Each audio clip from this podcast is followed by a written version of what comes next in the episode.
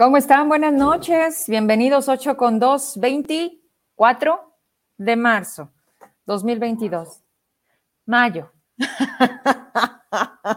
y luego cuando están así, junio, Vero, marzo, bueno, voy, vengo. Es mayo. Mayo todavía, déjenme, voy eh, alineando acá con mi monitor para estar en lo mismo y veo por acá y veo por acá, ¿va? Oigan, por acá empecé a escuchar el, el helicóptero lo sacaron, lo están moviendo. Hoy. En este momento se escucha, pero no me dan las bocinas como para podérselas poner con el, con el ambiental. Me llama la atención porque justo ayer empezamos a platicar y hay que hacer un poquito de memoria porque uno de estos helicópteros los compró o hizo la negocia nada más y nada menos que Leroy Barragán. Hoy, secretario de Turismo, que también está en último lugar juntito a su gober y bueno, pues eh, es de los mejorcitos funcionarios, ¿verdad? Bueno, es de los que ya le sabe, digámoslo así. Ha sido secretario de gobierno, secretario también en el Congreso, ha sido, ay, cabrón, ha tenido siempre cargos, siempre, siempre, o sea, le sabe al servicio público, sí tiene oficio, tiene forma, es atento, sí resuelve, pero pues hoy, hoy como, como todo, este, la ola también arrastra. Y veíamos ayer algo con lo que compartíamos eh, los datos de una encuesta, ya ven que salen de manera mensual, bueno, pues ahí en materia de turismo, vamos para atrás. Ellos se van a pasear a Barcelona, ellos andan en el Tianguis de Acapulco, se fueron al de Mérida, donde Zacatecas no sabías cuál logo era, pero bueno, es que estaban empezando, ¿verdad? A ocho meses y pues siguen los errores. Y, y no vemos ni convenciones, no sé si se alcanza a escuchar, no, ¿verdad? Anda por aquí, cerquita, bajito, volando, volando. Ojalá pudiéramos salirnos para saludar y decirles, ¿a dónde? A, ponerle. ¿eh? A ver, puntual a la cita. Buenas noches. El helicóptero es de la Guardia Nacional. Así, ah, ¿cómo lo reconocemos? ¿Tiene GN? ¿Está pintado de algún color especial? Quiero pensar que sí. ¿Fue de lo que mandaron de refuerzo, Ricardo, ahora con esto de su estrategia de plan Zacatecas 2, algo así? Fíjate que sinceramente solamente lo empecé a escuchar, o sea, no he salido para ver lo que seguramente tú sí puedes y confirmar que este helicóptero sea de la Guardia Nacional. Pero bueno, el otro tema es, y por lo que salta el nombre de Leroy, es porque, pues, ¿cuánto, cuánto cuesta? Quien le sepa, díganme, ¿cuánto cuesta uno y cuánto podría costar nuevo ¿Y cuánto podrían venderlo? Y si qué es mejor, venderlo, quedárnoslo y usarlo. Qué bonito sería si el gobierno tuviera esa apertura y viniera y le hablara a los zacatecanos, ¿verdad? Pero de esos temas no se hablan, ni en sus medios, ni en ningún lado. Ni hablar. Ya está el diputado listo. Oigan, vamos entrándole porque tenemos bastante información hoy. Y aceptó platicar con nosotros desde la semana pasada que él eh, maneja esta esta parte, esta formalidad de ser ahora un diputado independiente, me dice, no, Vero, nos gustaría que entrevistaras a José Luis Figueroa, mejor conocido como el Cepillo. Y así lo hicimos, él aceptó, ya está conmigo y vamos a platicar entonces con él si les parece. ¿Cómo estás, diputado? Buenas noches. Hola, buenas noches, Vero. Un saludo a ti, todo tu auditorio. Estamos aquí a la orden y con mucho gusto de, eh, de esta oportunidad que me das de conversar. Al contrario, que sean muchas, diputado. Yo sé que a veces el tiempo, la agenda no nos lo permite, pero creo que también en función de que, estés más cerca de nosotros, obviamente por los medios que tú decidas, pero si decides estar con nosotros, pues es interesante conocer el trabajo legislativo, ver qué se está haciendo, qué se está dejando de hacer. Y pues vamos agarrando esquinas, si te parece. Así que de entrada, bienvenido. Oye, no, ¿no se te hace ya la costumbre que te dicen tanto por tu apodo que cuando te dicen por tu nombre no volteas? Sí, me pasan ocasiones, este, sí estoy acostumbrado, eh, por eso en la legislatura siempre les digo el cepillo. Oye, y en la boleta igual, ¿no? Las veces que has estado ahí en, en, elección. Sí, así es, pues. este, es, una, es, algo que me da eh, una fuerte identidad y pues yo encantado de, de, que me, la gente me reconozca así. Bien, bueno, antes alcalde de Loreto, hoy diputado local independiente. Ahorita vamos de lleno en esa decisión, pero me gustaría conocer tu opinión al respecto de ¿Qué opinas del trabajo que ha realizado David Monreal al frente de esta gestión como, gobernador del estado? A ocho meses ya. Sí, a ocho meses creo que eh, tenemos a un gobernador que entró, eh, digámoslo, con una actitud dura, eh, y esperamos que esa actitud dura le traiga resultados a Zacatecas. Hasta donde yo he tenido acceso a, información, eh, creo que eh, pronto, hacia, hacia el primer año de gobierno, su primer informe, sí vamos a tener algunas buenas noticias. Es decir, sí estaremos viendo una estabilidad económica, tenemos ahorita que el secretario de Finanzas se ha acercado a plantearnos eh, la necesidad del refinanciamiento, eh, una buena calificación y eh, sería absurdo que ante el hecho de no estar contratando deuda, no incrementarla porque no hay cortos, cortos plazos, sería absurdo que no hagamos un refinanciamiento porque representaría el que haya flujos para cualquier situación que, o, muchas situaciones que requiere actualmente eh, Zacatecas eh, en materia de inversión pública, inversión productiva, eh, capacidad de, gobierno. Y bueno, creo que tenemos una dolencia que nos duele, Vero, la inseguridad.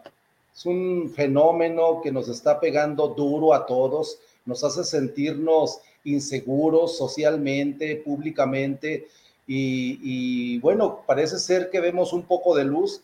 en las estadísticas hoy fueron un poco eh, más, eh, más alentadoras, irnos al, siete, al séptimo lugar, pues no es tan bueno, pero eh, es decir, se está empezando a ver una estabilidad.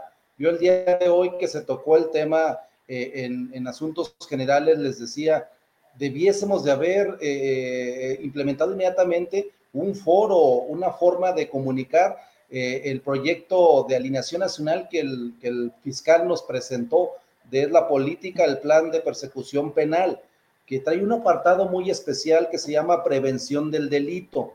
Pero bueno, los berrinches que traemos allí al interior de la legislatura nos hacen eh, que nos perdamos, que nos, quedamos viendo el árbol y, dejamos de ver el bosque. Eh, pero bueno, yo mi opinión es que se está esforzando, hay complicaciones políticas que la propia aspiración de Ricardo Monreal le genera a Zacatecas, como se lo señalaba el diputado Juan Mendoza y coincidimos con él, pero bueno, ya cada quien a su trinchera y, David le toca gobernar eh, Zacatecas y tiene que ir constituyendo un equipo que no se acaba, esa es la otra parte, eh, que no se acaba de, ver fortalecido un gabinete en la misma dinámica, en el mismo propósito, eh, y esperemos, esperemos que este inicio de David Monreal no vaya, no vaya a ser una constante del sexenio, que eso sí sería muy lamentable, Vero. Diputado, cuando tú hablas de, de, un David duro, particularmente señálame dos cosas en las que veamos a un gobernador duro, a lo que tú refieres esa expresión el, tema de la nómina educativa es un tema que tenía que tomar una actitud. Es decir, no podía asumir la de Silvano Aureoles de Michoacán, tenía que asumir una actitud en donde la federación se hiciera responsable de lo que es corresponsable con los zacatecanos, que es la nómina educativa, un sistema educativo complejo en el cual eh, este, me toca eh, estar eh, coordinando un trabajo eh, de lo que decíamos, una mesa técnico-jurídico-administrativa con las, con las dependencias implicadas. Y bueno, se trata de ir dándole formalidad administrativa ante la CONAEDU, ante la CONAGO, ante la Secretaría de, Fina, de, de Hacienda y que termine en el Congreso Federal, es decir, una flexibilización de lineamientos o una incorporación de lineamientos que permitan que eh, los estados que tenemos una circunstancia similar podamos eh, avanzar con ese tema de la nómina educativa. Entonces vimos a un gobernador que endureció la postura, que fue eh, hasta señalado como inhumano por yo mismo, le señalaba el, que hubiera sensibilidad para el tema de los pensionados del ISTESAC, el, tema de la nómina de los maestros, pero yo... De federalizarla, ¿no, diputado? De federalizar la nómina de Zacatecas. Oye, diputado, pero enorme error cuando un día por las 8 de la noche sale un tuit donde justo la Secretaría de Educación pone eh, un gran mensaje que todos nosotros aplaudíamos por lo que sabemos que representa. Zacatecas es un estado pagador de nómina, de nómina educativa, y, resulta que era un error. Y entonces, fíjate nada más, ahí es donde, donde no entendemos o no estamos donde estamos, diría el propio gobernador. ¿Por qué? Porque pedir no empobrece, lo hacen todos los estados con estas condiciones. Zacatecas simplemente se forma. ¿Y qué pasa? Que empiezan a decir, gracias a las gestiones del gobernador y madres, diputado, que para las 12 de la noche habían bajado el tweet, pero no solo eso. Tu servidora habla con una autoridad que tenemos allá en Ciudad de México y le digo, oye, nada más ayúdame porque no buscamos confundir, buscamos certeza. ¿Ese tweet es o no es? Y la respuesta fue, no es. Fue un error humano. Se sigue considerando, pero no es cualquier cosa. Son sistemas legales, económicos, de seguridad social. No es sencillo, ver. Nos va a tomar tiempo y por ahora no va. Entonces, cuando tú me hablas de endurecer la nómina por parte de David, pues sigue estando en el aire la petición porque al al final sigue sin concretarse. Otro tema donde tú ves duro a David, para darle con más, con más este, que me interesa hablar contigo. ¿Dónde más ves tú duro a un gobernador como el que tenemos hoy? En el tema de comunicación, Vero, veo que eh, este tema de la, de la, de la inseguridad y, y, el tema de la comunicación eh, centralizada, creo que ahí su área de comunicación social debe de cambiar la estrategia, porque hacen ver a un gobernador que eh, es el que, el que, en el que recae toda la, toda, toda, toda, todas las decisiones, cuando tiene un gabinete con el que se reúne permanentemente, pero vemos luego una aberración del área de comunicación que pareciese que nada más la figura pública es el gobernador y desafortunadamente o afortunadamente termina responsabilizándose él de todo. Yo creo que debemos de ver una, una, gobernabilidad dinámica, un gobierno más dinámico, eh, eh, este, y lo veo yo allí, duro. Una postura que me parece eh, absurda, que esté centralizada la, difusión del gobierno y también este, que eso nos hace sentir, pues que el gobierno está haciendo poco. Entonces, yo creo que allí sí, sí está fallando esa parte y, me parece que no es la correcta. Oye, diputado, pero entonces aquí la gran pregunta es, ¿sí está gobernando David Monreal? Porque tú me dices que pareciera que las áreas se van por su lado, que no hay como una línea, un plan a seguir, una meta a dónde llegar, y si, y si la cabeza no baja el mensaje, todas las piezas están dispersas. Entonces, más allá de ver fortaleza, vemos una enorme debilidad en esta falta de mando, falta de carácter, pero lo más importante, diputado, ¿qué haces tú cuando tu gente no cumple la solicitud enviada? ¿Qué haces tú cuando las metas no se están logrando? Pero peor aún, ¿qué haces tú cuando se equivocan el del mensaje que le están dando a los zacatecanos? No es cualquier cosa. Tú diste en un punto, comunicar, comunicación social. ¿Qué harías tú si, si tus piezas no están funcionando? No es fácil quitar y poner. Hay tantas personas que puedan hacer esa chamba mejor, ¿no crees? Sí, mira, yo creo que, yo creo que eh, el gobernador dio a, hombres y mujeres zacatecanos la oportunidad de acompañar eh, una, una, transformación en Zacatecas. Creo que eh, esa parte no le ha quedado clara a varios del gabinete y eso obligará a que al primer año de ejercicio de gobierno el gobernador tenga que hacer una evaluación eh, consciente y debe de tomar decisiones, porque los, los, los zacatecanos no merecemos que se esté experimentando. Desafortunadamente, hoy en el Congreso no tiene la posibilidad de, de tener grandes aliados y una gran posibilidad. Están detenidas una serie de reformas que se tendrían que estar haciendo, iniciando por la, eh, de la nueva ley orgánica, la, ley orgánica de la administración pública, que tiene que reconvertirse por el tema de austeridad, y que si no se reconvierte tiene el riesgo de caer eh, en una productividad muy baja, que eso sería muy lamentable porque entonces no se reflejaría eh, que la inversión adecuada del recurso público. Y eso no queremos los zacatecanos hoy saliendo de la pandemia, hoy con la advertencia de que hay otro problema de salud, hoy con el problema de Ucrania y Rusia, y entonces necesitamos un, gobierno, un gobierno eficiente, un gobierno transparente, un gobierno de avanzada, un gobierno visionario, y, ese, ese es el, esa es la preocupación, que no, que no vaya a suceder en Zacatecas, porque los zacatecanos pusimos la esperanza en un cambio, porque veíamos cómo el prismo estancó, generó un subdesarrollo preocupante en Zacatecas, y la, la gente dijo, bueno, eh, alineemos a los gobiernos, el federal con el estatal, y que sean grandes aliados del desarrollo eh, de Zacatecas. Yo creo, Vero, que vendrá, eh, buenas, vendrán buenos resultados, pero sí, el gobernador tiene que tomar decisiones.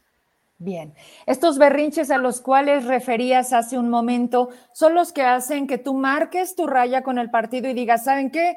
Voy por independiente. ¿Qué hace que hoy José Luis Figueroa, mejor conocido como el Cepillo, decida ser un diputado independiente? Sí, yo, yo señalaba que eh, eh, es evidente un extravío que, se está dando en el poder en lo general y se los ha señalado ya, con hoy fueron cuatro veces que se los he puntualizado. En específico con la fracción parlamentaria del Partido del Trabajo, primero recordar que fuimos en una alianza llamada Juntos Haremos Historia, que a mí me tocó ir solo. A mí me tocó ir en el distrito y en el municipio solo, en una circunstancia difícil para, el Partido del Trabajo, porque no íbamos en alianza y eh, aún así dimos la lucha y eh, se trataba de impulsar la transformación de Zacatecas juntos, haciendo historia. Y entonces vemos que el Partido del Trabajo en el tema de una eh, eh, ambición, empieza a hacer acuerdos, pactos con el PRIAN, con el PRD, y, se llaman, se denominan bloque plural ampliado, cuando nosotros quienes podíamos tener una incidencia por experiencia legislativa, por experiencia de gobierno, por iniciativa, por entender ideológica y doctrinariamente el tema de la cuarta transformación, eh, pudiéramos eh, eh, en positivo generar un poder legislativo productivo. Estamos hablando de Juan Mendoza, estoy hablando de la Viada, con quien me reuní y con quien ya veíamos que iba a ser, que iba a, íbamos a correr el riesgo de ser una legislatura en crisis. Pero bueno, la Viada decidió tomar el, otra decisión de relacionarse, vincularse con la derecha y allí allí yo no caminé y entonces vio que el PT se va, sí se va sumando a ese bloque plural ampliado y yo fijo postura desde el primero de enero. Dije, yo no camino para allá, son dos proyectos distintos, yo voy con el de la cuarta transformación de México, soy izquierda, soy auténtico y cuidaré mucho, sobre todo siempre, siempre mi ideología y mi congruencia. En ese sentido, entonces creo que eh, le hago más bien a Zacatecas siendo un diputado independiente y además esta decisión se conjugó con un proyecto que el Frente Social por la Soberanía Popular en el 14 Congreso por su fundación eh, el 20 de noviembre decidimos eh, constituirnos, decidimos aprobar la conformación de un partido político local y entonces yo no quiero jugar con dos bandas, yo quiero ser congruente y por eso determiné las dos, las dos decisiones. Una, separarme de la, de la fracción del Partido del Trabajo y declararme diputado independiente. Y segunda, informar que estoy constituyendo un nuevo partido y que abandono mi militancia en el Partido del Trabajo. Ratifico mi militancia en el Partido Popular Socialista de México, que es un partido no electoral, es una organización política y estamos formando Revolución Popular Zacatecas. A ver, diputado, ese era otro tema que traía aquí escrito como también parte de lo que estábamos platicando contigo, porque hace unos días que estuvimos con la gente del IES, nos daban justo los nombres y nos decían que había registrado un partido eh, vaya, a través de, de tu persona. Fue cuando escucho entonces la independencia y digo, ¿cuál es el plan? ¿Votas de manera libre, diputado? Cuando tú votas, votas de manera libre. ¿Por qué te pregunto esto? Porque escucho que el Congreso es de bloques. El bloque plural, el ampliado, el oficial. ¿Y dónde queda realmente la razón de ser de cada diputado?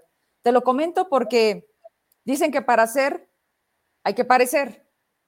Y lo último, en el Congreso, deciden detener el recurso de la nómina del propio Congreso y pues ya de pasadita a los diputados. Y tú estuviste del lado de donde dijeron, sí, vamos a retener el salario. Pero además me llama la atención algo porque, y aquí lo escribía Gabriel Contreras, independiente pero oficialista. Hay una fotografía en donde convoca el gobernador a todos los de Morena para decirles, a ver, vamos a ponernos de acuerdo. Cuando se supone que hay autonomía de, poderes, cuando el Ejecutivo tiene que hacer su chamba, y la está dejando de hacer, por eso no estamos bien, porque eso también es otra, nos escribe la gente. Si David fuera duro, estaríamos teniendo resultados. Entonces ahí también la ciudadanía, fíjate, ¿quiénes son los que mejor nos pueden evaluar? La ciudadanía.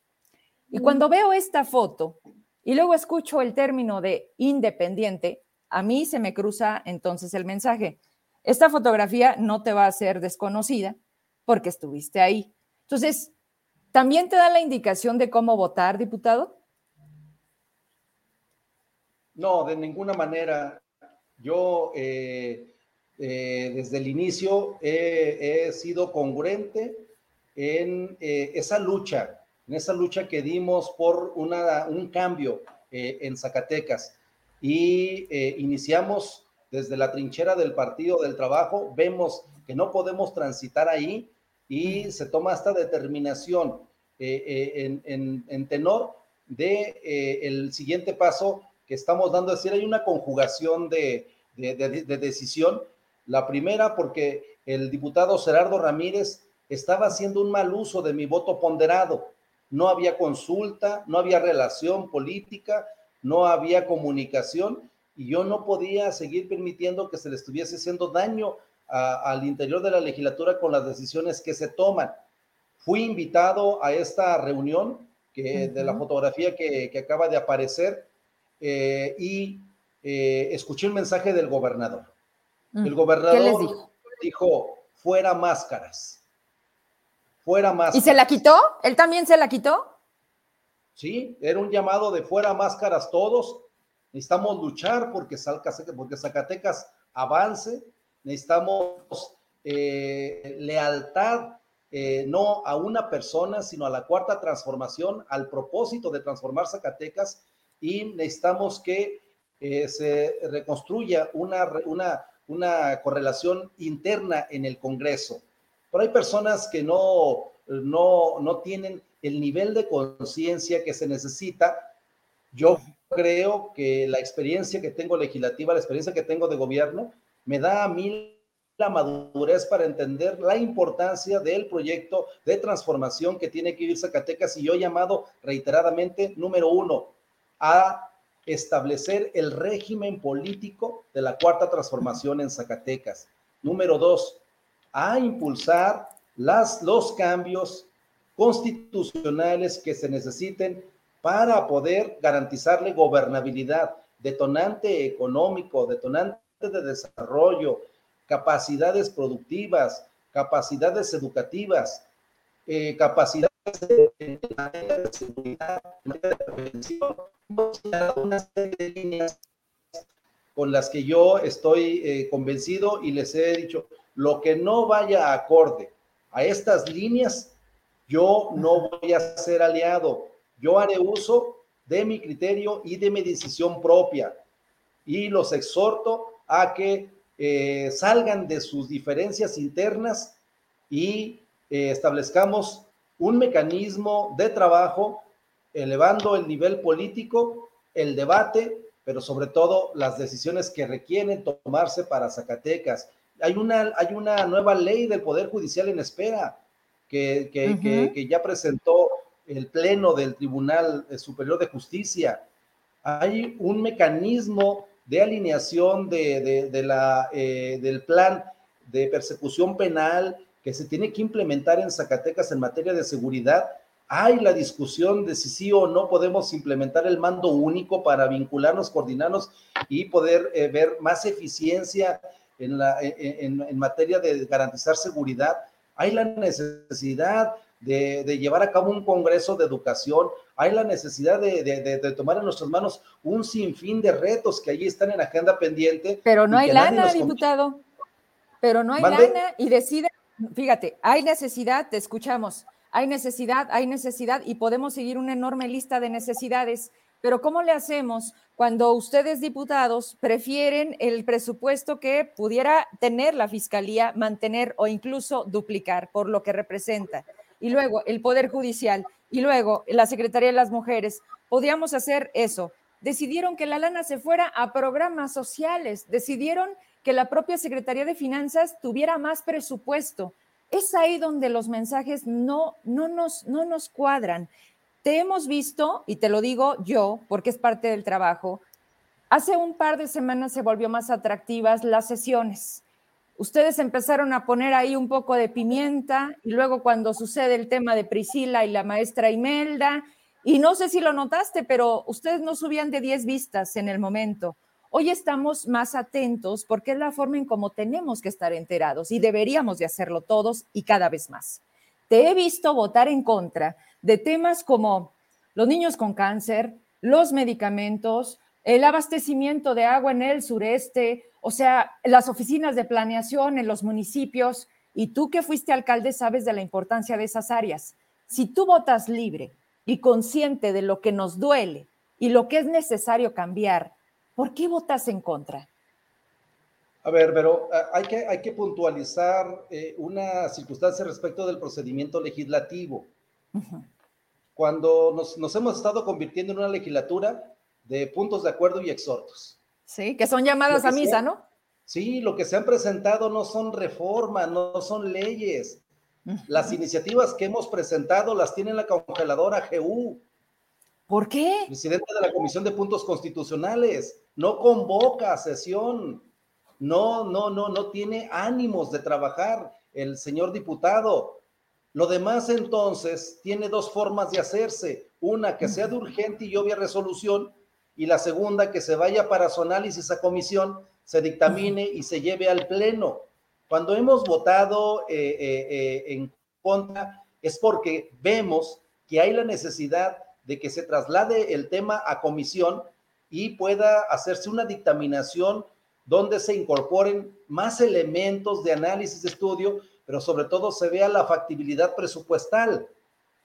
Porque un punto de acuerdo puede tener la, dos, dos tipos de condena. Una, el que sí tenga un impacto y se convierta en una política, en una acción gubernamental, y la otra, que simplemente no tiene viabilidad presupuestal y queda allí nada más como, como el llamado a misa que tú señalas. Y entonces hay un, hay un error de apreciación cuando se dice, no, es que votaron en contra, no, votamos porque se fuera a comisiones. A mí mismo me votaron eh, lo que yo parecía que era emergente porque ya estaban establecidos los mecanismos, los diálogos que estaba llevando a cabo eh, eh, Alejandro Encinas desde la Secretaría, Subsecretaría de Gobernación, para el tema de, la protección de periodistas y de defensores de los derechos humanos. Y para mí me pareció absurdo.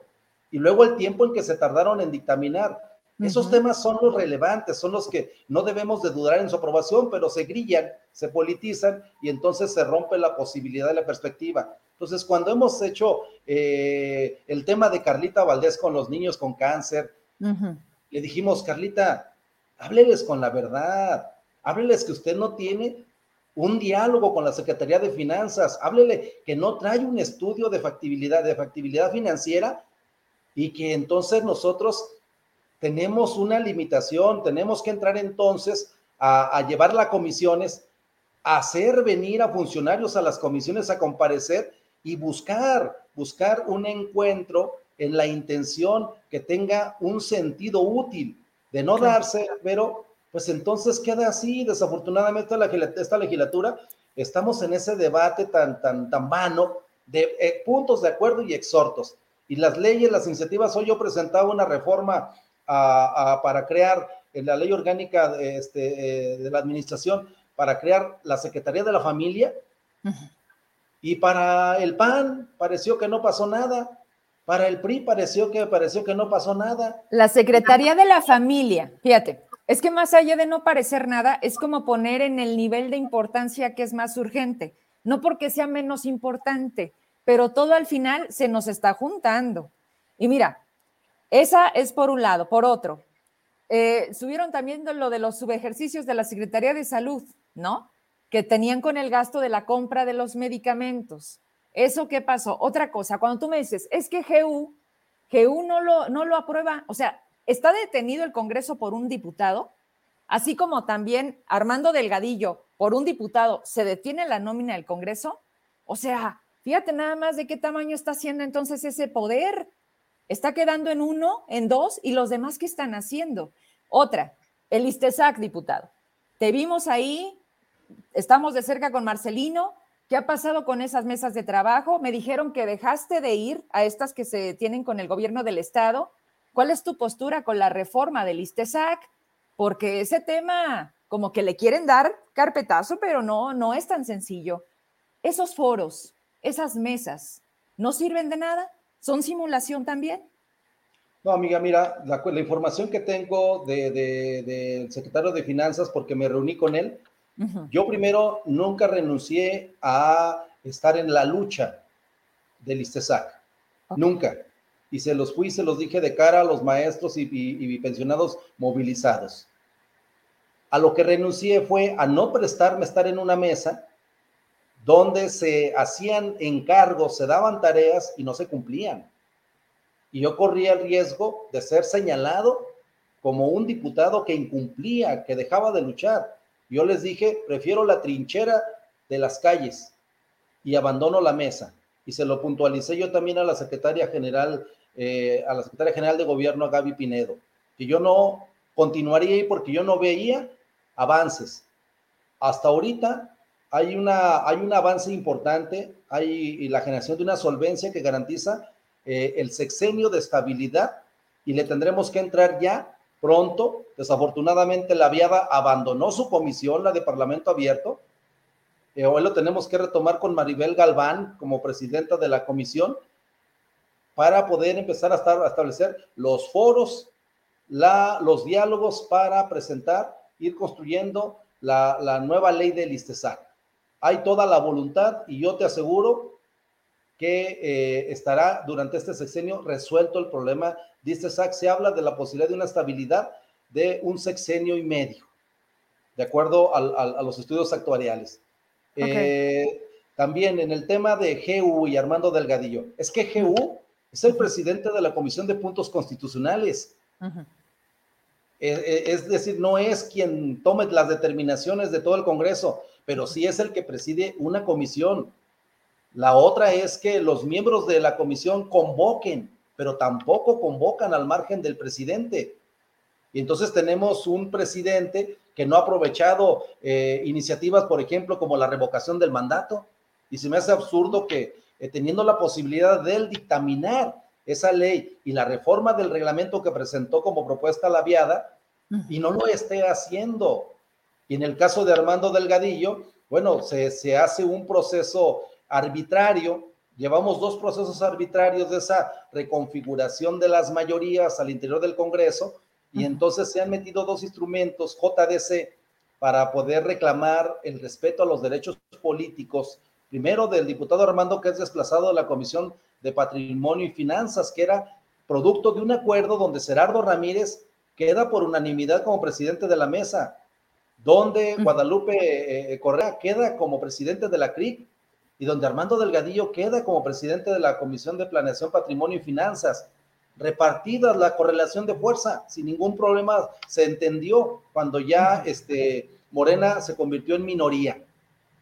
Y entonces se decide no transitar en un acuerdo, se decide más bien violentar por medio de procesos arbitrarios y desplazar al, al diputado y entonces él hace una petición donde señala que para no tener que responsabilizarse el de malos manejos del recurso público que administra la legislatura como presupuesto, solicita que se retenga el flujo de recursos al Poder Legislativo, pero él mismo le pide al gobernador que no toque la nómina de los trabajadores, que solamente el conflicto está entre las diputadas y los diputados y no hubo nunca una retención de salarios de eh, los trabajadores del Congreso. Solamente hasta hoy sigue retenida este, la dieta de los diputados y de las diputadas.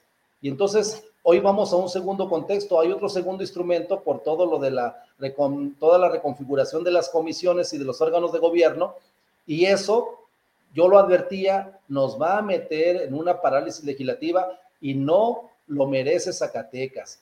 Por eso hoy hemos visto cómo se empiezan a expresar algunas voluntades, pero también algunos cuidados. Tenemos que cuidar lo que aprobamos, tenemos que, que cuidar lo que votamos, porque estamos ante el hecho de que nos observa un árbitro llamado Tribunal de Justicia Electoral.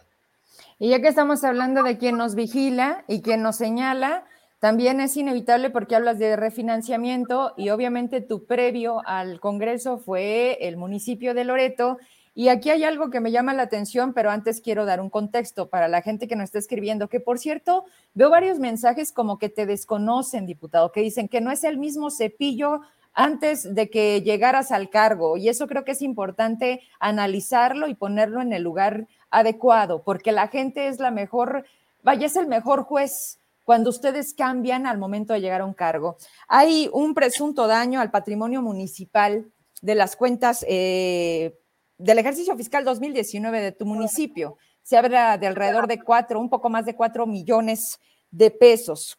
Y bueno, leo uh, al respecto de esto y había préstamos sin intereses, robos cibernéticos, conflicto de intereses, adjudicaciones directas, una AC de la que tú también, ¿por qué el conflicto de intereses? Pues porque obviamente tú eras parte de, se llamaba más por, más por Loreto. Digo, acabas de hablar del refinanciamiento, entonces pues esto me trae a, regresarnos al municipio. Y además se incumplió con la ley de transparencia porque no encontramos por ningún lado los contratos de, de servicios, de eh, bienes, de obras, ¿Qué tienes que decir al respecto? ¿Está condicionado esa cuenta pública del municipio para que estés votando, aunque seas independiente, con el bloque oficial? Sí, para, para responderle a Gabriel Contreras, porque es quien ha estado allí muy atento de estas cosas y dejarle muy puntual a él y a, quienes nos están este, viendo y escuchando. Son cuentas públicas que están en proceso son eh, observaciones que la auditoría nos hace. Yo he he tenido mesas de trabajo en la auditoría, estoy muy al pendiente de ello y estamos aclarando las observaciones de la auditoría porque estamos en ese proceso. Si ya fueran eh, eh, delitos, ya no estaríamos hablando de, la Auditoría Superior, ya estaríamos hablando de la Fiscalía General o de la Fiscalía del Estado de Zacatecas, de un Ministerio Público. No estamos en ese, en ese contexto aún, porque no hay delito señalado. ¿Podrá haber alguna, alguna, alguna necesidad de aclaración respecto de alguna de las observaciones? Eh, yo he estado permanentemente acudiendo a las comparecencias, a las notificaciones, a todos los momentos que el propio proceso de la auditoría en el tema de transparentación y aclaración que tenemos como derecho, lo he estado atendiendo. Allí la viada y, este señor eh, piensan que eh, yo, eh, por, por, temor a la cuenta pública o alguna cuenta pública, es que me ven en esa timidez. No, no, no es así. Yo les he aclarado muchas veces que no es así, pero si Gabriel Contreras quiere seguir en ese, en ese contexto de las cuentas públicas, yo respeto que así lo, lo haga y lo, lo, lo haga público, pero también llegará un momento en que las cuentas públicas van a llegar al Pleno del Congreso. Y además también, después de que sean votadas, solamente se aprueba en términos de cómo llegó. Y todavía hay términos de tiempo para poder seguir haciendo las aclaraciones hasta que ya llega a un momento en, el, en donde ya son definitivas. Y entonces hay dos formas de hacer resarcitorio este, eh, administrativo o resarcitorio económico. Y no estamos en ese plano, porque no hay un vencimiento de plazos y de procedimientos. Entonces, eh, yo hice llegar un escrito a la presidencia municipal, al ayuntamiento actual de Loreto, donde lo solicitaba yo día, hora y lugar para hacer una comparecencia pública porque le señalaba que ya basta de difamación. Que si no interpretaron adecuadamente la información, con toda oportunidad estoy dispuesto a aclararla, a acompañarlos y también ser un aliado de la propia administración para poder resolver los retos que tengan en mi trinchera y desde mi trinchera. Si ellos ¿Cuándo va a ser eso, diputado? ¿Cuándo, ¿cuándo sería eso? contestaron que solamente aceptarían que yo fuera a una sesión donde llevara eh, un, un, recurso para invertirse, que llevara un programa para desarrollarse, que no era, que no era el ayuntamiento la instancia para poder hacer esa descarga de, de explicaciones, que era la auditoría, que eran otras las instancias, me pareció una respuesta que evade, que evade la posibilidad de dar la cara yo lo ratifico aquí contigo, Vero. Estoy dispuesto a acudir, inclusive que esté alguien de la Auditoría Superior del Estado como testigo eh, en, la sesión del Congreso, perdón, del, Ayuntamiento de Loreto, porque yo siempre he dado la cara. Entramos, estuvimos en tiempos muy complicados de pandemia, estuvimos en tiempos muy complicados de centralización presupuestal, pero nunca me escondí, me fui a buscar cómo solucionábamos con sistemas de autonomía municipal y eh, eh, le buscábamos siempre el cómo sí. Y entonces eh, yo no negaré, no negaré la responsabilidad pública que se me vaya a señalar en un momento dado, porque soy responsable. Si cometí un delito, daré la cara, pero no me esconderé nunca. Con esto termino, diputado, y espero tener pues más la presencia para que no se nos junte tanto tema y luego se nos vaya el programa completo. Dos cosas. Yo creo que lo más importante ante la ciudadanía es ver funcionarios que den la cara, y más cuando dices que lo primero que les dijo David fue fuera máscaras. Entonces, esa es la primera. Otra, cuando es la defensa de tu persona, más allá de esperar la respuesta de otros para decir, esto no es mío, este presunto no es y tengo manera de demostrarlo, es tu momento desde la trinchera o de manera pública convocar a los medios y dejar claro que todos esos presuntos desvíos y todo esto que te dije en cortito, que si la AC, que si la obra pública, que si la asignación directa, si todo eso no es así, yo creo que es necesario aclararlo. Y por otro lado, el trabajo que realizamos y a lo mejor que ves, este, por supuesto, y agradezco la presencia de mis compañeros, también tengo a Heraclio, tengo a Gabriel, más allá de una insistencia, es parte de un trabajo periodístico. Es la información misma que nos dan las eh, plataformas de información o incluso la propia auditoría. La auditoría tiene esto. Entonces, Vero, sería prudente que Gabriel se espere a, que, agote el, proceso en el que estamos, donde estamos en tiempos para poder nosotros llevar las aclaraciones, ya que llegue la cuenta pública dictaminada por la Comisión de Vigilancia al Pleno, ese será otro momento. Y, se dirá lo que el cepillo no pudo aclarar con sus periodos de que fue presidente municipal. Lo de la Asociación Civil Más Poloreto está aclarado porque eh, en el esquema de realización de ferias nos ayudábamos mutuamente.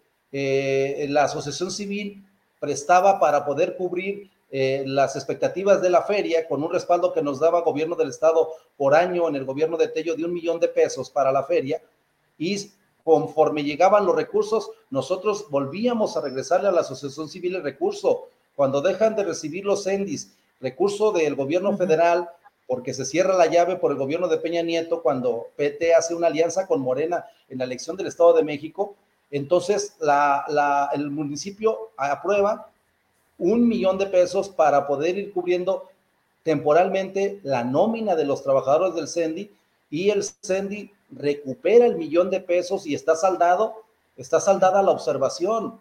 No hay allí ni un conflicto de intereses porque nadie cobró intereses más de que los que señaló la auditoría por rendimientos.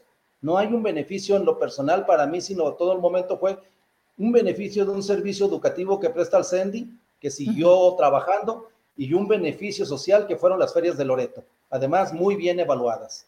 Diputado, ¿por qué no transparentarlo? ¿Por qué no evitar entonces todo esto? ¿Cómo? Subiéndolo a la, a la, aparte, están obligados como municipios a dar cumplimiento con a quién contratas, cuánto cuesta, cuál fue la vía y más pasando de ciertas cantidades.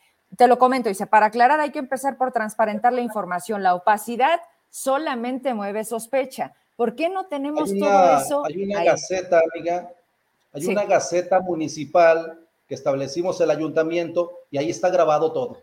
Porque nosotros, nuestras, nuestras sesiones fueron siempre públicas, inclusive y fueron transmitidas en vivo. Y ahí está la Gaceta, ahí están todas las grabaciones y ahí están todas las decisiones.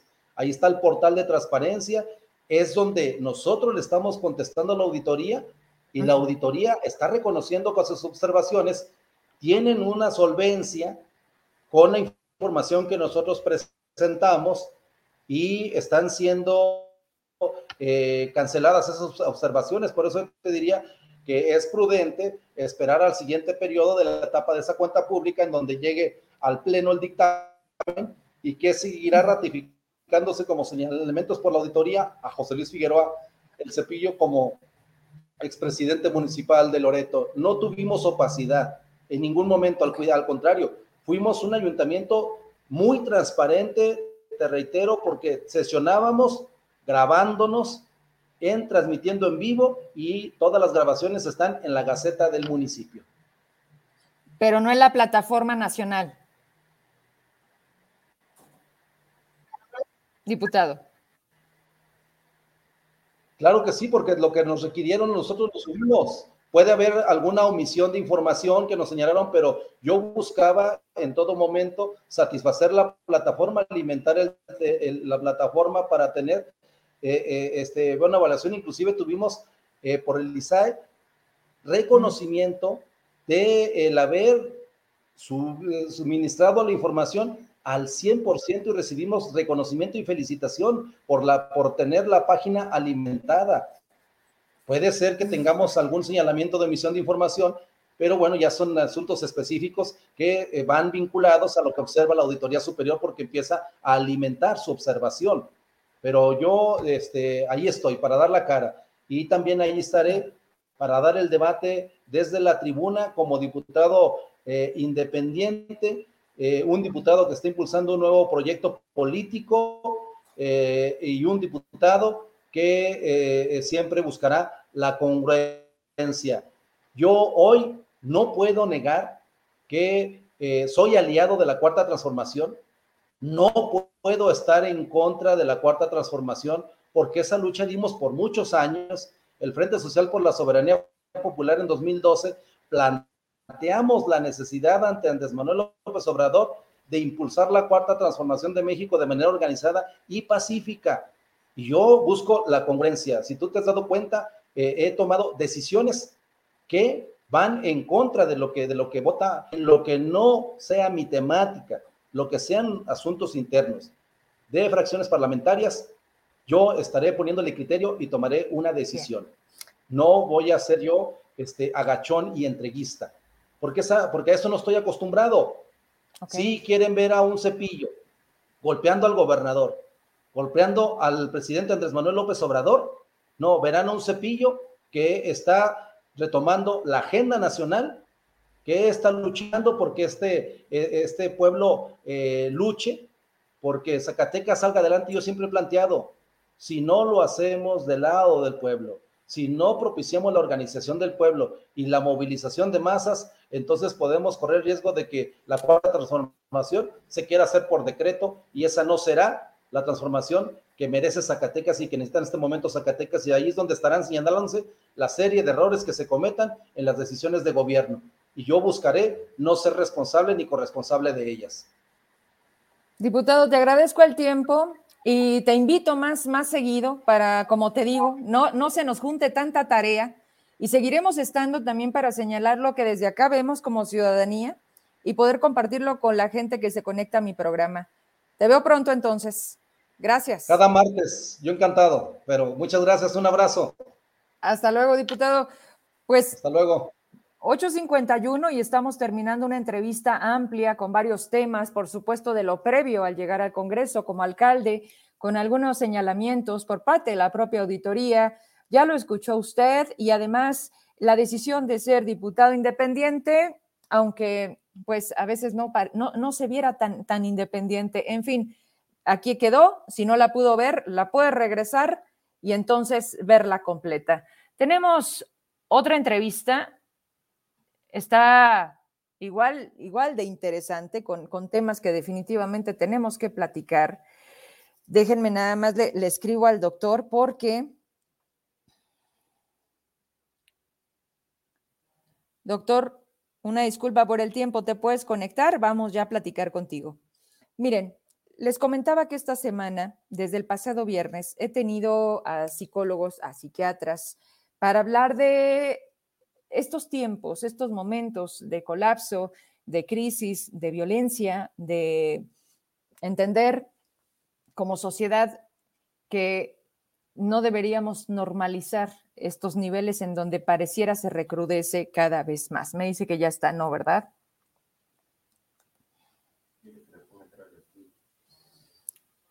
Eh, ponle entrar al estudio, doctor, porque no te tengo acá, entonces no podemos subirte. Nada más darle entrar al estudio y listo. Ayer platicábamos con el doctor eh, Víctor, eh, Víctor Aguilar Soria y Hoy sucede lo de la escuela en Texas, en donde otro chico de 18 años, pues con dos armas le quita la vida. Ahorita va ya 21 niños, porque era una primaria. Ya está el doctor. Y entonces, esto nos va a tener que dar pauta para platicar con, mi invitado, que, que ya, ahora sí lo logramos, el doctor Irving Gerardo López Vadillo. ¿Cómo estás, doctor? Buenas noches. Buenas noches, Vero, ¿cómo estás? Revisando aquí los incidentes debido a la, mala salud mental con los jóvenes en Texas. Mira, la, fotografía tal cual te la pasaba yo, en Estados Unidos no tienen problema con eso, exhiben completamente el rostro y me dice gente que está allá en Houston y en Arlington me dicen que ya están boletinándolo para encontrar a este chico de solamente 18 años. Cuando yo te la comparto y te digo, ¿qué, qué es esto? ¿Cómo entender esto? Luego son los excesos y los vacíos, los videojuegos y, y el cómo sentirte a veces como superior, ¿no? O con ese derecho de ir y simplemente, ¿por qué motivo quitarle la vida a niños, en este caso de una primaria? pero también lo hemos visto en otros momentos a estudiantes de universidad, en fin. ¿Qué pasa en ese sentido particular cuando, cuando vemos este tipo de sucesos y más allá en Estados Unidos? Desafortunadamente la salud mental es tan fuerte, pero a la vez tan débil que podemos atravesar una estabilidad muy buena y de repente tronamos. Y en ese tronar podemos hacer cosas inimaginables. Este joven de 18 años leía que empezó por asesinar a su abuelita y después se fue a matar a los 18 jóvenes y a los tres maestros. ¿El mismo día? El mismo día. Salió de su casa, mató a su abuelita y se fue a la, escuela. Una escuela latina. Eh, él de, raíces latinas también. Sí. Entonces, sí revisar esta parte en donde, en donde nos desquebrajamos, no sabemos qué es lo que sucede eh, y no podemos controlar estas emociones. Desafortunadamente, cuando nos ocurre algo así, las reacciones y los hechos como tal se ven ahí. 21 muertos, 22 muertos con su, con su abuela en una tarde, nada más. Y a lo que leí, después se suicida. Están entre esta parte entre se suicidó o bien lo mataron en el tiroteo. Esa es la información hasta el momento. Mira, cuando, cuando esto sucede, me, llega este mensaje que quiero compartir contigo y de ahí dejarte hablar sobre lo que traíamos preparado eh, para, para tu plática con nosotros. Dice, es un adolescente con personalidad disocial que después de los 18 años se convierte en psicópata. En su infancia creció sin religión y sin creer en nada hijo de las redes sociales, probablemente, amante de los videojuegos, donde perdió esa sensibilidad por la vida y puede ser un probable aficionado de las armas. me hablan de un libro, no sé si ya lo leíste y si no, yo sí me gustaría a lo mejor eh, entender un poco más, porque luego pensamos que, híjole, lo vemos, pues lo vemos en Texas. No, no, no, no. Esto está en las casas de muchas o en los hogares de muchas familias mexicanas y zacatecanas. Dice, el libro es El guardián del centeno me dicen que esto, esto habla al respecto de, las infancias, de cómo están viviendo los jóvenes, de qué es lo que les importa. La verdad, cuando me dijeron eso, dije, pues ahí, lo vamos a buscar, Doc, para, para entonces entender a lo mejor un poco más esto y transmitir. Y luego me dice, los nuevos psicópatas crecen solitarios en un mundo rico de fantasía, con tecnología a sus pies y con los padres o la familia presente como sirvientes callados, aislados, peligrosos. Llama la atención que dan un aviso previo o lo escriben incluso. Hay quienes dejan cartas y a lo único que queremos hacer con presencia como perfiles como el tuyo es, esa cómo entender esta sociedad y más la de Estados Unidos con un tema de consumismo impresionante, más allá de, de valores humanos y es así nos cae a todos. Ahora sí entramos a lo tuyo, doctor, por supuesto a reserva del comentario sobre esto que leo. Fíjate que desafortunadamente ahorita los padres se nos hace más fácil dar un celular, una tablet, una computadora, un videojuego, que convivir con los niños. Y esta parte también hace que, que perdamos esa socialización. Muchas veces los niños nos ordenan qué hacer y los padres ahí vamos para que no me esté diciendo nada, para que no me haga berrinche, para que no se enoje, eh, para que haga lo que yo después le voy a pedir. Y en esa parte, pues estamos haciendo un pequeño emperador, en donde les estamos enseñando que ellos van a hacer lo que ellos quieran cuando ellos quieran. Y esta parte va muy ligada eh, a, esta, a, esta, a esta manera de, de desenvolverse en sociedad, en donde van aprendiendo con los años que para yo lograr algo, yo tengo que ordenar, yo tengo que hacer. Y si tú no haces lo que yo quiero, me frustro. Y al frustrarme, tengo este tipo de reacciones. Enojo, ira, eh, golpes, maltrato, de todo tipo, ¿eh? Violencia psicológica, violencia verbal, violencia física, violencia sexual, y ahí va para largo de la casa, ¿no? El problema es que una vez que la aprendes, dices, pues esto es normal, ¿no? O sea, si en mi casa yo mando, pues en la escuela yo mando y con mis amigos yo mando y empiezas a tener como esta superioridad y los niños que son, este, pues que tienen o se les hace fácil bullear a sus compañeros, faltarles al respeto a las niñas, o sea, este pequeño emperador, como dices tú, se vuelve un problema social que si no tiene límites y reglas, pues al rato los vemos como estamos viendo a los jóvenes en Zacatecas. Desafortunadamente así los vamos a ver. Eh, ante la falta de límites, ante la falta de, de reglas claras, hacemos lo que queremos. Entonces, al hacer lo que queremos y llegar a un punto en donde no se me permite hacer algo, voy a llegar a hacer algo contra quien me lo prohíbe, o bien contra quienes me lo prohíben. De ahí tanta violencia doméstica, hijos que golpean a sus padres, hijos que, golpean a sus hermanos o a sus abuelos. ¿Qué hacemos? Entonces el problema siempre ha estado en nuestra casa. Nosotros. Empezar desde la casa. ¿No? Papás, este, mira, cuando tú me dices, es que, es que hacemos más fácil, ¿por qué? Porque si trabajas todo el día, y los niños en la escuela y luego de ahí los llevan este, con la abuela, quien, quienes tienen como esta modalidad y luego los recoges en la tarde noche y luego llegan, se meten a bañar, hacen tarea, se acabó el día. ¿A qué hora convives? Digo, no es pretexto, a lo que voy es, y estoy hablándote de provincia, estoy hablándote donde, donde el tiempo nos rinde más, donde pudiéramos tener más calidad de vida. O sea, Ciudad de México es una ciudad de la furia, una ciudad en donde las distancias nos, nos, nos absorben y, hablar, de, hablar de convivir, pues en pandemia, doctor, y mira, y mira que nos topamos con algo. ¿Cuántos divorcios? ¿Cuánta violencia? Porque en la pandemia nos dijeron encerraditos. A ver cómo le hacen. Entonces, no, no estamos hechos para convivir. o, qué es lo que está aquí en medio que no nos deja? En la pandemia creció el alcoholismo casi un 200%.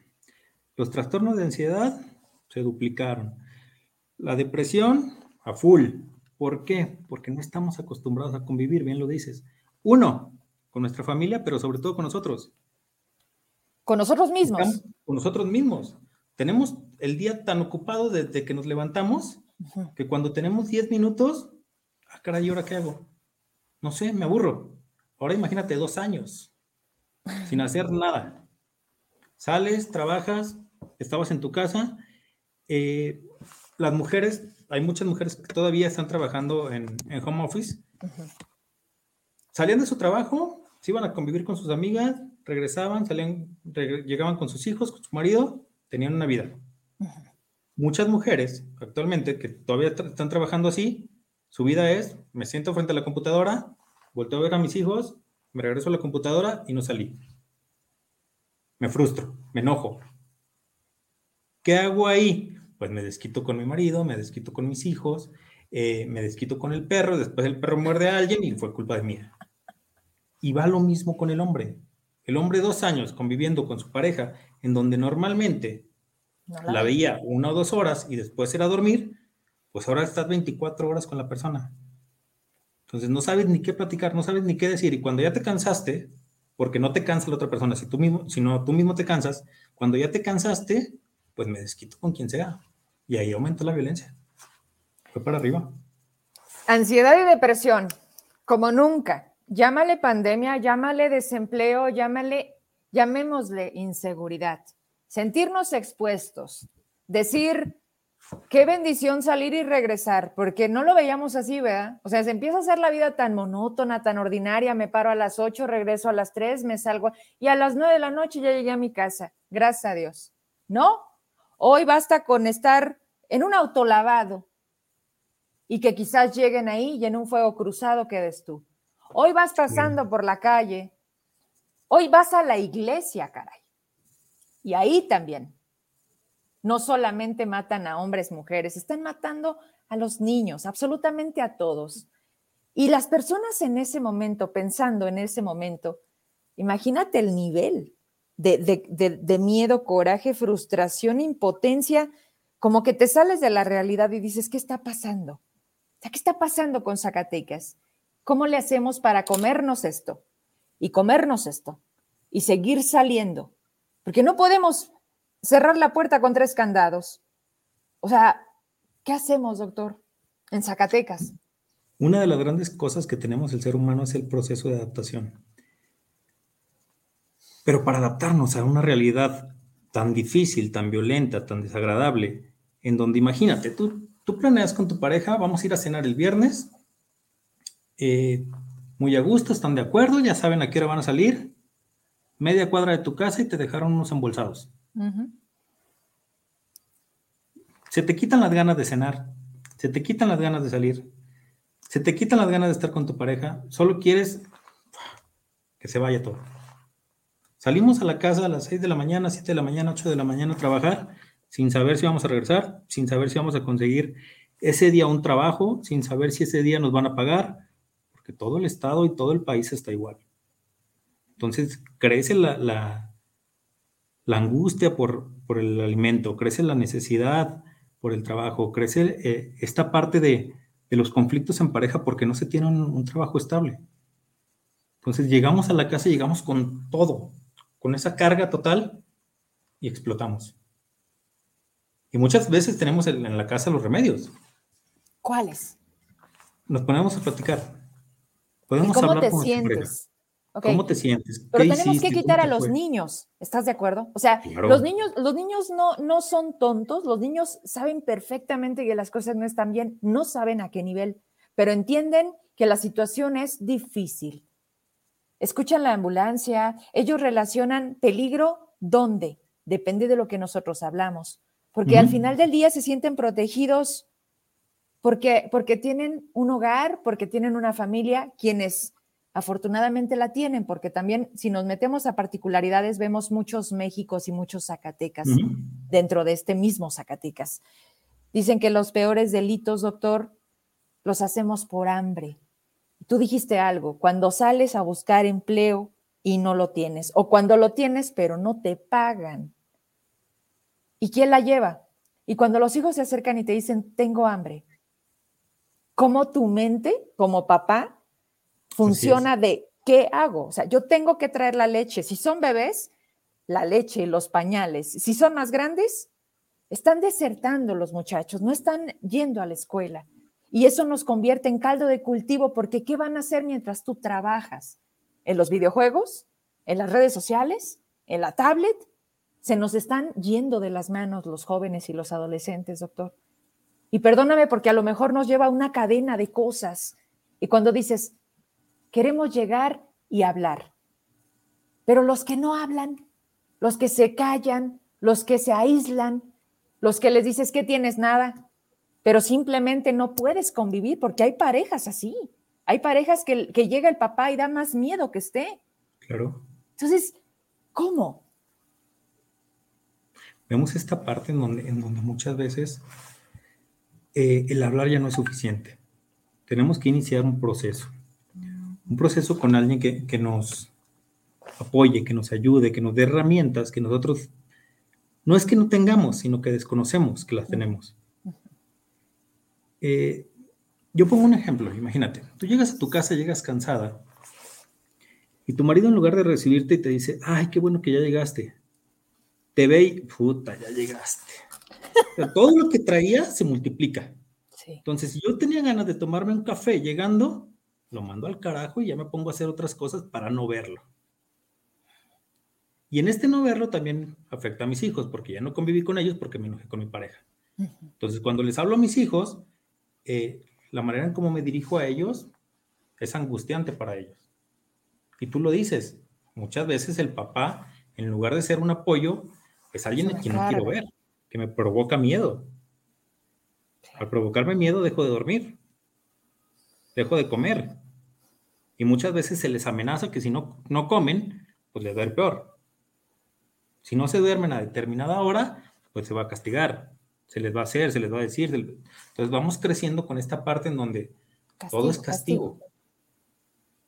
Llegamos al punto en donde estamos en la escuela, primaria, secundaria, prepa, universidad, y al sentirnos castigados, nos sentimos amenazados. Y buscamos una respuesta ante, ese, ante esa emoción que estamos presentando. Pero también puede ser la, la, contraparte de, ahí, en casa estoy enjaulado, acá me libero, en la calle me libero. ¿Por qué? Porque te dicen, tu hijo es uno contigo, pero es otro con sus amistades. Y luego agrégale con quienes se juntan. No podemos elegirles la vida, no podemos controlarles lo que van a vivir. Debemos de guiarlos y que tomen buenas decisiones. ¿A qué voy? Cuando te digo, oye, es que estas parejas o la, o la que tú me señalas, el que, el que llega y antes de que te dé gusto, pues como que ya llegué y, y ya va a irme mañana. O sea, que están pensando en cómo no estar. Yo creo que tenemos un gran error desde a quién eliges para que sea tu pareja de vida. O sea, si nos ponemos a ver en México cuántas parejas, parejas hay, nos vamos a quedar bien cortos. O algo sucede en el camino que están las mujeres al frente y también en muchos casos los hombres al frente del hogar sin una de las partes. No estoy diciendo que sea lo ideal. Las dos piezas son fundamentales en la vida cuando tienes hijos, si es decisión. Pero entonces, doctor, estamos haciendo todo mal. Estamos juntándonos con el que más nos peleamos. Estoy con el que me casé con el que me pegaba, pero pues como me decían que así era amor, pues entonces así me quedo. Entonces cuando tengo hijas, ¿qué ven en la casa? Pues que es normal que el papá me pegue pues ¿por qué? Pues porque la comida no estaba caliente. O sea, somos un espejo, un espejo social. Y desafortunadamente es lo que aprenden, que para que alguien me quiera me necesita pegar. Es su muestra de cariño. Y lo dicen las señoras, señoras ya, ya 40, 50, 60 años, pues, pues es la cruz que me tocó y pues así voy a estar hasta que me muera. Pero esa fue como la generación de nuestras mamás, ¿no? O sea, yo siento que a lo mejor ahora que me toca ser mamá y a ti que te toca ser papá, tratamos de no repetir eso que, dijimos, eso cuando yo fui niña me marcó. O sea, yo no, yo no fui a lo mejor hija del chanclazo pero el papá sacaba el cinturón. A lo mejor si tú quieres como para, te calmas, era, era una mirada la que te hacía que le bajaras. O sea, imagínate Ahí están los límites. Exacto. Sin necesidad de tocar, sabías que hasta ahí le, parabas. Exacto. Entonces, esa parte ayudaba. Ahora te avisan, te avisan, no te piden permiso. Ahorita los chavos traen, traen como este, no sé cómo explicarte, y si tú tengas la palabra, sienten como este derecho de, porque puedo. Entonces ahí dices, espérate poquito, o sea, no somos amigos, o si es bueno ser amigo con nuestros hijos, o hasta dónde para que no se pierda la línea de que te pierdan el respeto. Decía mi mamá, prefiero que me tengas miedo. Y decías tú, ay, eso dolía. ¿Sí? ¿No? Pero estamos hablando como de hace mucho, Doc. Y hoy, hoy vemos a los chavos, no sé, perdidos. No generalizo. Les dimos un poder nosotros mismos en donde no supimos hasta qué punto se los dimos. Y lo perdimos. Y lo perdimos. ¿Cómo lo recuperamos? tú puedes hacer lo que tú quieras, cuando tú quieras, como tú quieras, eh, siempre y cuando no vaya contra mí. Yo que soy tu papá. Pero mm. llega el punto en donde dice nuestro hijo, si lo puedo hacer con todos, también lo puedo hacer contigo. Y se puede hacer también con el papá. Sí. Le, va esta parte en donde eh, yo en mi casa hago lo que quiero y tú no me puedes poner reglas, aunque sea tu casa. Porque si me las pones, yo me voy. O te amenazo con que te voy a hacer algo. O buscamos la manera de manipular, de chantajear, de hacer eh, menos a nuestros padres, eh, a nuestra pareja, para que no me digan. Y de esta manera tengo el control aquí, tengo el poder aquí. No porque lo pueda tener, sino por el miedo que tiene la otra persona que yo le estoy manifestando. Y porque lo has permitido. Al final del día es, llegar a ese punto es porque tú lo has permitido. Yo sé que no hay recetario, yo sé que no hay el ABC de por dónde irnos. Creo que ha pasado mucho tiempo y dejamos de hacer, por muchas razones, e incluso por entrar en la materia laboral como nunca las mujeres, porque hoy tenemos que entrarle para sacar adelante. Con, con más se ajusta menos. Trabajando los dos, ya no tienes familias de las de antes, donde seis, ay, qué poquitos. Ahora tienes dos y la verdad apenas sales. Y te estoy hablando de una ciudad como Zacatecas, que no es barata, es cara. Pero doctor, me dio mucho gusto platicar contigo. Me gustaría que te despidieras, que nos despidieras por esta ocasión dándonos un par de consejos, aunque a lo mejor no sea lo que queramos escuchar, porque la mayoría de las veces dicen que, híjole, no era lo que yo quería, no, pero es lo que te va a funcionar. Y no se trata de que esté escrito, cada familia es distinta. E incluso somos muy particulares como seres humanos. Bien lo decías tú, ¿y tú? Porque siempre es él y la familia y los hijos y la y tú y tú a qué hora te escapas? Te escapas de sentir que te encuentras, porque nos hemos perdido. O sea, vas tan, ta, ta, ta, ta, tan todo marcado que llega un punto donde dices, hace mucho que no me coma un helado, del cual, del que se me antoje, porque siempre compramos el que quieren los niños. Hace mucho que no veo una película, ¿por qué? Porque, porque el Disney está primero. ¿Me entiendes? Empezamos a perdernos. Y si no estamos, se nota que no estamos. ¿Con qué te despides, doctor? Fíjate que muchas veces hacemos las cosas que no queremos. Entonces eso nos afecta. Imagínate que a ti se te antoja un agua de limón helada, ahorita que está haciendo mucho calor. Vas a la tienda que más te gusta, donde venden el agua de limón que a ti te gusta. Te paras. ¿Qué va a querer, señorita? me da un refresco, por favor.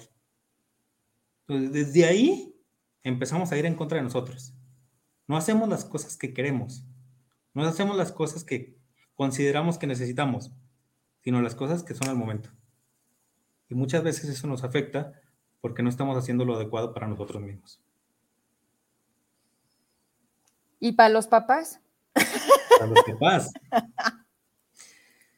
Hay cosas muy buenas que hicieron nuestros padres. Lo que nos funcionó podemos aplicarlo. Lo que sabemos que no era bueno para nosotros, podemos manejarlo de diferente manera. Si en mis planes está no pegar, ok, Te doy tres oportunidades para que lo hagas. Si no lo haces a la tercera, ahora sí voy a hacer una, una reacción diferente, sin llegar a los golpes, sin llegar a esta parte en donde yo no, yo considero que no es adecuado. Pero sí te puedo, si a ti te gusta jugar el, el videojuego que quieras, ah, está bien. Lo agarro, yo lo pagué, a mí me costó un mesecito fuera. Estoy haciendo algo para poner límites sin afectar a la otra persona. Y si amenazas, cumple. Y, digo amenaza en un sentido de castigo, castiga. Te lo quito, quítalo. Porque si no, desde ahí es de, no me hace nada. Al fin que me lo va a dar. Al fin que me lo va a dar. Oye, doctor, qué gusto conocerte. Gracias, gracias por la espera. y espero que vuelvas a, bueno, tema siempre, ¿no? Pero ya el tiempo te lo permite. Muchas gracias. Cuando gustes. Muchísimas gracias por la invitación. A ti, buenas noches. Buenas noches. Yo ya me despido, 9 con 17, nos pasamos un poquito de la hora, que bueno, ya es costumbre. Mañana, miércoles, mitad de semana ya, qué rápido. Estamos los incómodos de vuelta. Temas, bueno, ¿qué le diré? Mejor ahí. Tenemos cita entonces. Gracias a todos los mensajes que me dan. Me despido con, con, con el último. No por, es que si no nos echamos otro. Dice, es importante engranar el cerebro con la lengua para que se piense y se hable bien. Los hijos que no existen, los hijos que no pidieron venir, y por qué deben crecer sin el padre o la madre las 24 horas del día. De ahí salen los delincuentes.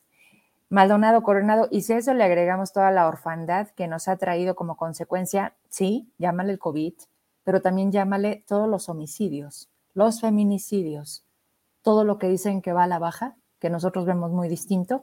Mira, es más allá de ir en contra de las buenas noticias. Es simplemente palpar una realidad distinta. Los gobiernos, claro que siempre van a tratar de decir, es que vamos bien, pero yo creo que no nos podemos engañar cuando nuestros días están llenos de eso cada vez más. Entonces, cuando los medios nos tratan de vender en sus ocho columnas, que además parece ya muy, eso es lo más impresionante, cuando se pierde esa libertad de expresión. Cuando te dicen, esto tiene que aparecer en tus medios, eso es, eso es terrible. Ahí se termina la capacidad en muchos sentidos. Tu propiedad, tu propiedad de pensamiento, la ética, y es cuando dices, híjole, cómo se ha prostituido el periodismo. Es doble la chamba que nos toca, a quienes aquí les traemos otros datos. Pero lo más importante, para terminar tu comentario, es la capacidad de reconocer y seleccionar qué queremos consumir. Se nota cada vez más. Ya no es necesario ni siquiera que les digamos quiénes. Ustedes lo saben. Dice, de ahí salen los delincuentes, además de que ya por décadas no servimos como padres para educar. Ahora les damos el teléfono, pero antes nos daban un látigo. El desarrollo humano ahora encontramos muchos, muchas aristas que antes no se permitían. ¿Cómo ha cambiado la vida? Pero bueno, Ahí está. Es ponerlo en práctica. ¿No creen? Gracias. Buenas noches. Descanse.